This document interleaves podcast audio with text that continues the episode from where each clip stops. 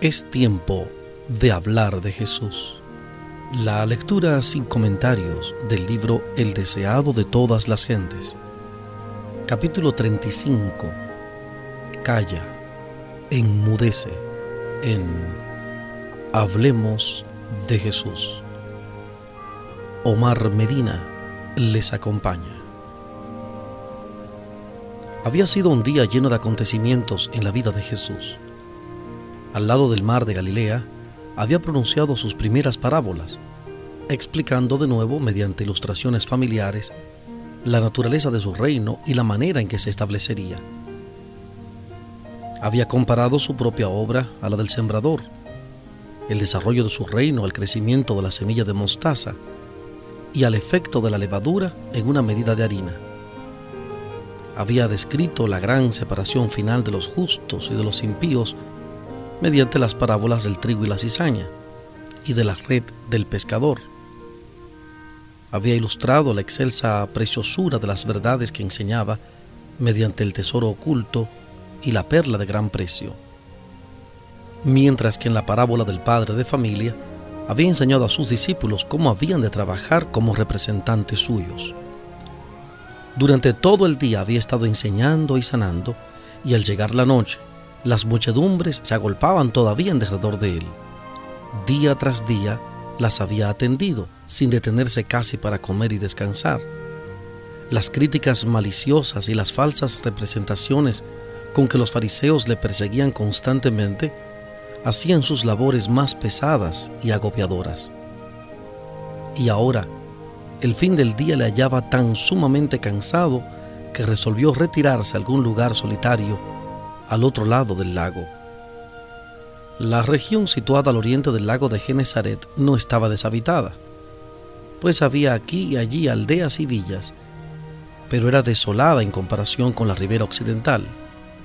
Su población era más pagana que judía y tenía poca comunicación con Galilea. Así que ofrecía a Jesús el retiro que buscaba y él invitó a sus discípulos a que le acompañasen allí. Después que hubo despedido la multitud, le llevaron, tal como estaba, al barco y apresuradamente zarparon. Pero no habían de salir solos. Había otros barcos de pesca cerca de la orilla que pronto se llenaron de gente que se proponía seguir a Jesús, ávida de continuar viéndole y oyéndole. El Salvador estaba por fin aliviado de la presión de la multitud y vencido por el cansancio y el hambre, se acostó en la popa del barco y no tardó en quedarse dormido. El anochecer había sido sereno y plácido y la calma reinaba sobre el lago. Pero de repente las tinieblas cubrieron el cielo, bajó un viento furioso por los desfiladeros de las montañas que se abrían a lo largo de la orilla oriental y una violenta tempestad estalló sobre el lago. El sol se había puesto y la negrura de la noche se asentó sobre el tormentoso mar. Las olas agitadas por los furiosos vientos se arrojaban bravías contra el barco de los discípulos y amenazaban hundirlo. Aquellos valientes pescadores habían pasado su vida sobre el lago y habían guiado su embarcación a puerto seguro a través de muchas tempestades. Pero ahora su fuerza y habilidad no valían nada. Se hallaban impotentes en las garras de la tempestad y desesperaron al ver cómo su barco se anegaba absortos en sus esfuerzos para salvarse, se habían olvidado de que Jesús estaba a bordo. Ahora, reconociendo que eran vanas sus labores y viendo tan solo la muerte delante de sí, se acordaron de aquel a cuya orden habían emprendido la travesía del mar. En Jesús se hallaba su única esperanza. En su desamparo y desesperación clamaron, Maestro, Maestro pero las densas tinieblas le ocultaban de su vista. Sus voces eran ahogadas por el rugido de la tempestad y no recibían respuesta.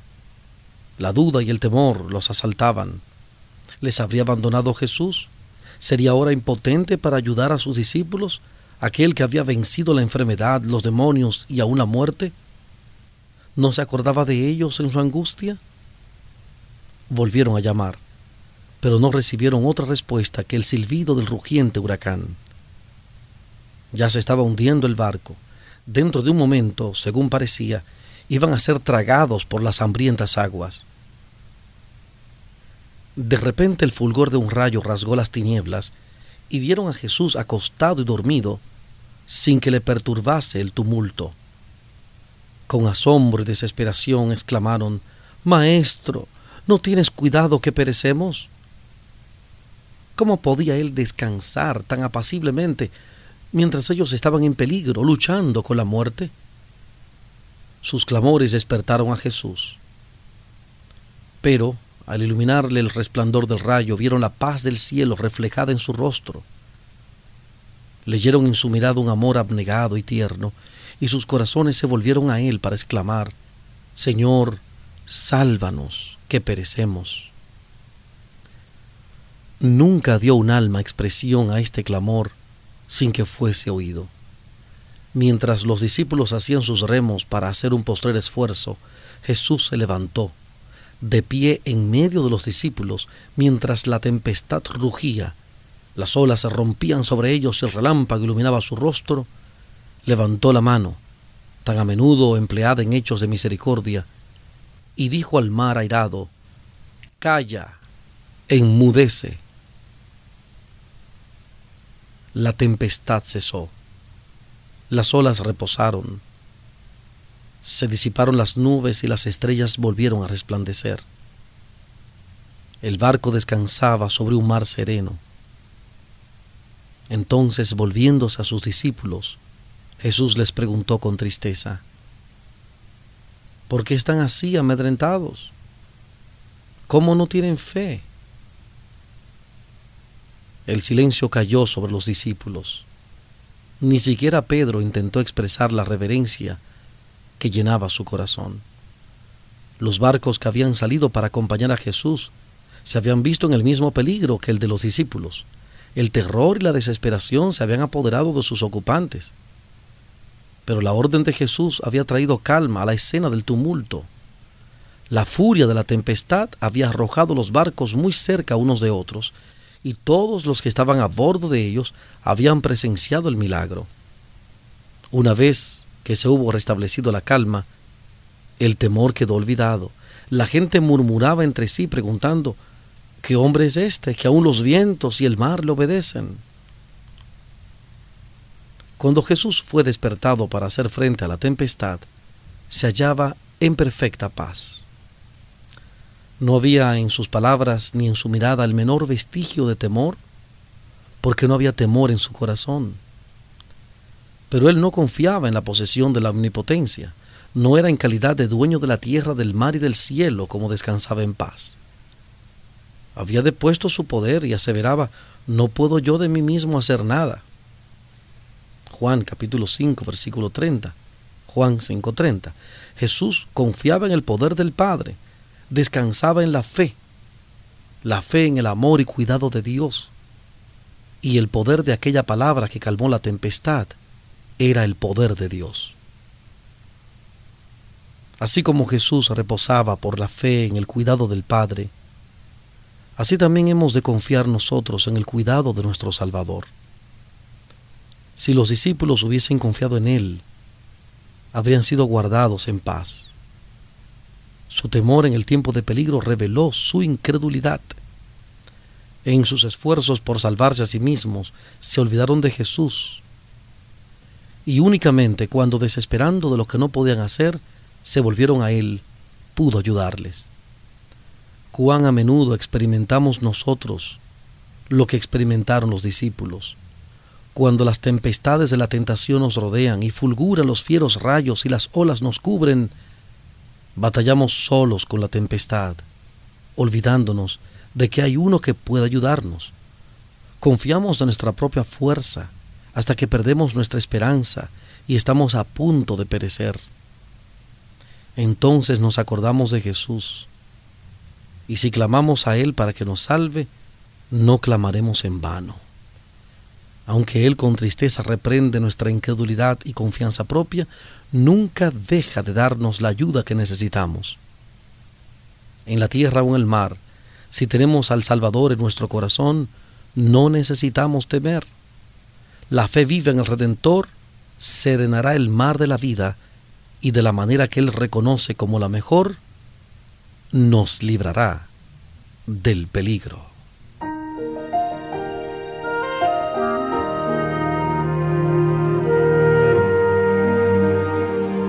Estamos presentando la lectura sin comentarios del capítulo 35 del libro El deseado de todas las gentes.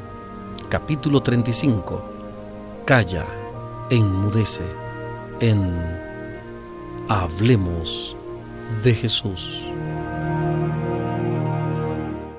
Este milagro de calmar la tempestad encierra otra lección espiritual la vida de cada hombre testifica acerca de la verdad de las palabras de la Escritura.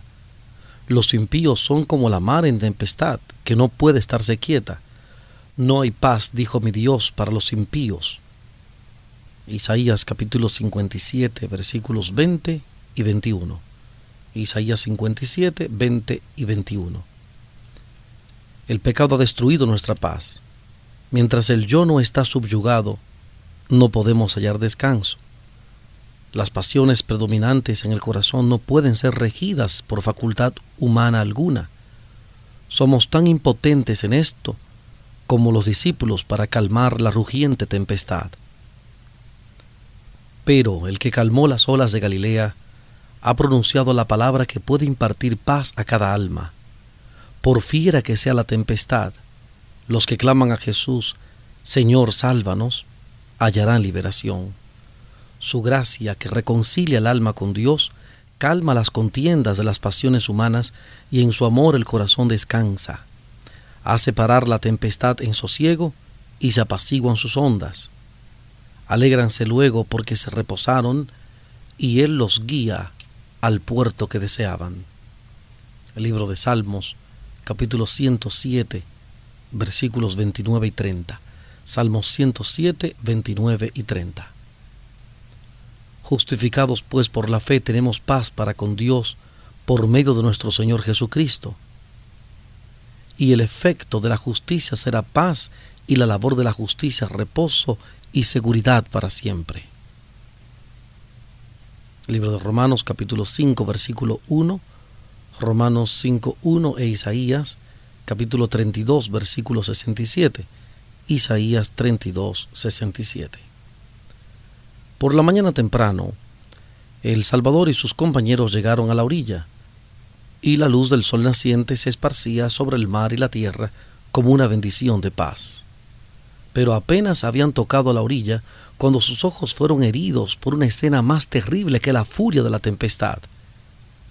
Desde algún escondedero entre las tumbas, dos locos echaron a correr hacia ellos como si quisieran despedazarlos, de sus cuerpos colgaban trozos de cadenas que habían roto al escapar de sus prisiones. Sus carnes estaban desgarradas y sangrientas, donde se habían cortado con piedras agudas. A través de su largo y enmarañado cabello fulguraban sus ojos, y la misma apariencia de la humanidad parecía haber sido borrada por los demonios que los poseían, de modo que se asemejaban más a fieras que a hombres. Los discípulos y sus compañeros huyeron aterrorizados pero al rato notaron que Jesús no estaba con ellos y se volvieron para buscarle.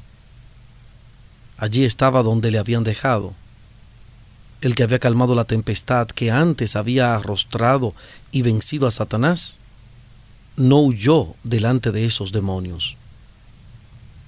Cuando los hombres, crujiendo los dientes y echando espuma por la boca, se acercaron a él, Jesús levantó aquella mano que había ordenado a las olas que se calmasen y los hombres no pudieron acercarse más.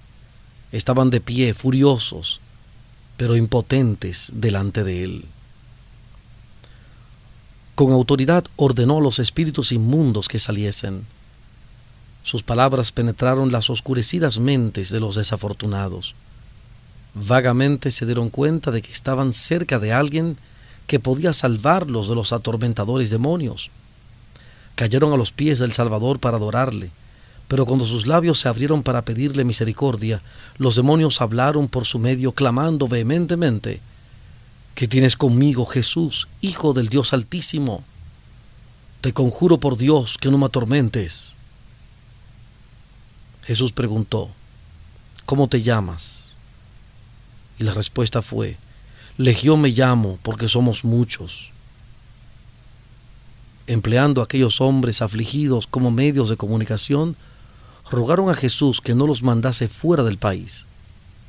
En la ladera de una montaña, no muy distante, pasía una gran piara de cerdos. Los demonios pidieron que se les permitiese entrar en ellos, y Jesús se los concedió.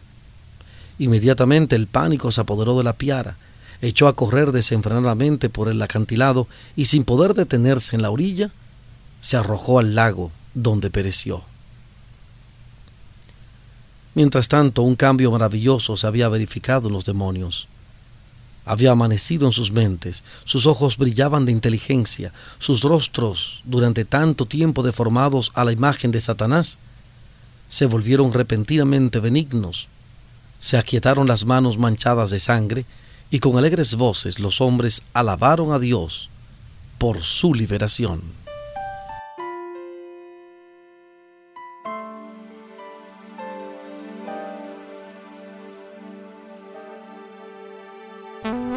Breve continuaremos con la presentación de este capítulo 35 del libro El deseado de todas las gentes. Capítulo 35. Calla, enmudece, en Hablemos de Jesús.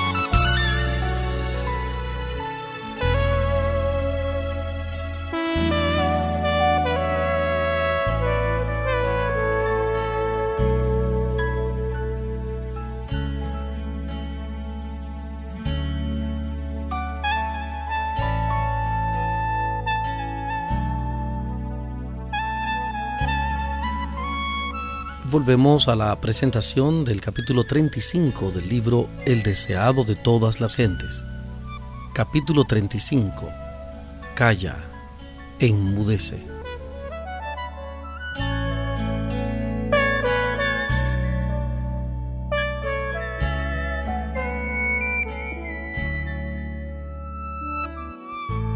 Desde el acantilado, los cuidadores de los cerdos habían visto todo lo que había sucedido y se apresuraron a ir a publicar las buenas a sus amos y a toda la gente.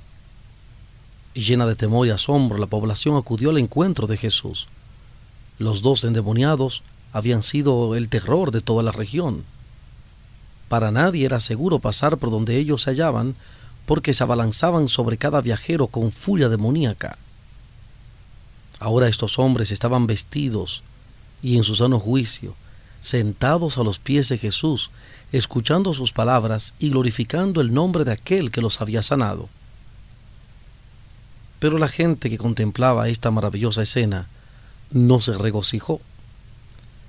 La pérdida de los cerdos le parecía de mayor importancia que la liberación de estos cautivos de Satanás. Sin embargo, esta pérdida había sido permitida por misericordia hacia los dueños de los cerdos, estaban absortos en las cosas terrenales y no se preocupaban por los grandes intereses de la vida espiritual. Jesús deseaba quebrantar el hechizo de la indiferencia egoísta a fin de que pudiesen aceptar su gracia. Pero el pesar y la indignación por su pérdida temporal cegaron sus ojos con respecto a la misericordia del Salvador. La manifestación del poder sobrenatural despertó las supersticiones de la gente, y excitó sus temores. Si este forastero quedaba entre ellos, podían seguir mayores calamidades. Ellos temían la ruina financiera y resolvieron librarse de su presencia. Los que habían cruzado el lago con Jesús hablaron de todo lo que había sucedido la noche anterior, del peligro que habían corrido en la tempestad y de cómo el viento y el mar habían sido calmados. Pero sus palabras quedaron sin efecto. Con terror la gente se agolpó alrededor de Jesús, rogándole que se apartase de ella. Y él, accediendo, se embarcó inmediatamente para la orilla opuesta. Los habitantes de Gádara tenían delante de sí la evidencia viva del poder y la misericordia de Cristo. Vean a los hombres a quienes él había devuelto la razón, pero tanto temían poner en peligro sus intereses terrenales que trataron como un intruso aquel que había vencido al príncipe de las tinieblas delante de sus ojos y desviaron de sus puertas el don del cielo. No tenemos como los gadarenos oportunidad de apartarnos de la persona de Cristo.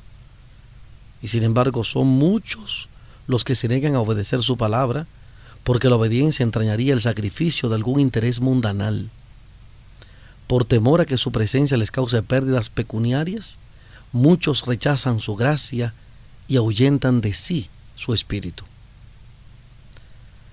Pero el sentimiento de los endemoniados curados era muy diferente. Ellos deseaban la compañía de su libertador. Con él se sentían seguros de los demonios que habían atormentado su vida y agostado su virilidad. Cuando Jesús estaba por subir al barco, se mantuvieron a su lado y arrodillándose le rogaron que los guardase cerca de él, donde pudiesen escuchar siempre sus palabras. Pero Jesús les recomendó que se fuesen a sus casas y contaran cuán grandes cosas el Señor había hecho por ellos. En esto tenían una obra que hacer. Ir a un hogar pagano y hablar de la bendición que habían recibido de Jesús. Era duro para ellos separarse del Salvador les iban a asediar seguramente grandes dificultades en su trato con sus compatriotas paganos. Y su largo aislamiento de la sociedad parecía haberlos descalificado para la obra que él había indicado. Pero tan pronto como Jesús les señaló su deber, estuvieron listos para obedecer. No solo hablaron de Jesús a sus familias y vecinos, sino que fueron por toda Decápolis, declarando por doquiera su poder salvador y describiendo cómo los había librado de los demonios. Al hacer esta obra, podían recibir una bendición mayor que si con el único fin de beneficiarse a sí mismos hubieran permanecido en su presencia. Es trabajando en la difusión de las buenas nuevas de la salvación como somos acercados al Salvador. Los dos endemoniados curados fueron los primeros misioneros a quienes Cristo envió a predicar el Evangelio en la región de Decápolis. Durante tan solo algunos momentos habían tenido estos hombres oportunidad de oír las enseñanzas de Cristo. Sus oídos no habían percibido un solo sermón de sus labios, no podían instruir a la gente como los discípulos que habían estado diariamente con Jesús, pero llevaban en su persona la evidencia de que Jesús era el Mesías podían contar lo que sabían, lo que ellos mismos habían visto y oído y sentido del poder de Cristo. Esto es lo que puede hacer cada uno cuyo corazón ha sido conmovido por la gracia de Dios. Juan, el discípulo amado, escribió, lo que era desde el principio, lo que hemos oído, lo que hemos visto con nuestros ojos, lo que hemos mirado y palpado nuestras manos tocante al verbo de vida. Lo que hemos visto y oído, esto os anunciamos Primera de Juan 1, 1 al 3. Primera de Juan 1, 1 al 3. Como testigos de Cristo, debemos decir lo que sabemos, lo que nosotros mismos hemos visto, oído y palpado. Si hemos estado siguiendo a Jesús paso a paso, tendremos algo oportuno que decir acerca de la manera en que nos ha conducido. Podemos explicar cómo hemos probado su promesa y la hemos hallado veraz podemos dar testimonio de lo que hemos conocido acerca de la gracia de Cristo. Este es el testimonio que nuestro Señor pide y por falta del cual el mundo perece. Aunque los habitantes de Gádara no habían recibido a Jesús, Él no los dejó en las tinieblas que habían elegido. Cuando le pidieron que se apartase de ellos, no habían oído sus palabras, ignoraban lo que rechazaban. Por lo tanto, les volvió a mandar luz y por medio de personas a quienes no podían negarse a escuchar. Al ocasionar la destrucción de los cerdos, Satanás se proponía apartar a la gente del Salvador e impedir la predicación del Evangelio en esa región.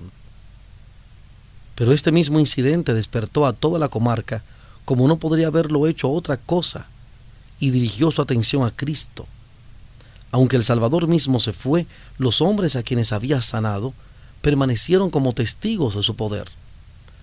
Los que habían sido agentes del príncipe de las tinieblas vinieron a ser conductos de luz, mensajeros del Hijo de Dios. Los hombres se maravillaban al escuchar las noticias prodigiosas. Se abrió una puerta a la entrada del Evangelio en toda la región. Cuando Jesús volvió a Decápolis, la gente acudía a él y durante tres días no solo los habitantes de un pueblo, sino miles de toda la región circundante oyeron el mensaje de salvación. Aún el poder de los demonios está bajo el dominio de nuestro Salvador, y Él predomina para bien sobre las obras del mal. El encuentro con los endemoniados de Gádara encerraba una lección para los discípulos demostró las profundidades de la degradación a las cuales Satanás está tratando de arrastrar a toda la especie humana y la misión que traía Cristo de librar a los hombres de su poder. Aquellos míseros seres que moraban en los sepulcros, poseídos de demonios, esclavos de pasiones indomables y repugnantes concupiscencias, representan lo que la humanidad llegaría a ser si fuese entregada a la jurisdicción satánica. La influencia de Satanás se ejerce constantemente sobre los hombres para enajenar los sentidos, dominar la mente para el mal e incitar a la violencia y al crimen. Él debilita el cuerpo, oscurece el intelecto y degrada el alma.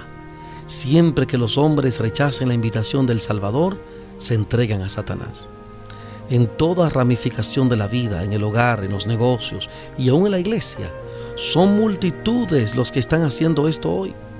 Y a causa de esto la violencia y el crimen se han difundido por toda la tierra. Las tinieblas morales, con una mortaja, envuelven las habitaciones de los hombres. Mediante sus especiosas tentaciones, Satanás induce a los hombres a cometer males siempre peores hasta provocar completa degradación y ruina. La única salvaguardia contra su poder se halla en la presencia de Jesús. Ante los hombres y los ángeles, Satanás se ha revelado como el enemigo destructor del hombre, Cristo como su amigo y libertador. Su espíritu desarrollará en el hombre todo lo que ennoblece el carácter y dignifica la naturaleza. Regenerará al hombre para la gloria de Dios en cuerpo, alma y espíritu porque no nos ha dado Dios el espíritu de temor, sino el de fortaleza y de amor y de templanza, mente sana. Segunda de Timoteo 1.7. Segunda de Timoteo 1.7. Él nos ha llamado para alcanzar la gloria, el carácter de nuestro Señor Jesucristo. Nos ha llamado a ser hechos conformes a la imagen de su Hijo. Segunda de Tesalonicenses 2.14 Segunda de Tesalonicenses 2.14 y Romanos 8.29. Romanos 8.29. Y las almas que han sido degradadas e instrumentos de Satanás siguen todavía mediante el poder de Cristo siendo transformadas en mensajeras de justicia y enviadas por el Hijo de Dios a contar cuán grandes cosas el Señor ha hecho contigo y cómo ha tenido misericordia de ti.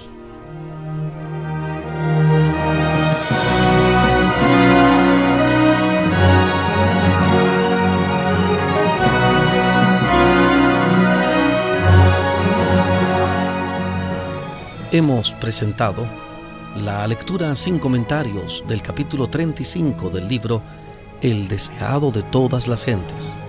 Capítulo 35. Calla, enmudece. Este capítulo está basado en el Evangelio de Mateo capítulo 8, Marcos capítulo 4 y capítulo 5 y Lucas capítulo 8. Mateo 8, Marcos 4 y 5 y Lucas capítulo 8. Hablemos de Jesús. Omar Medina les agradece la fina gentileza de la atención dispensada. Que Dios les bendiga.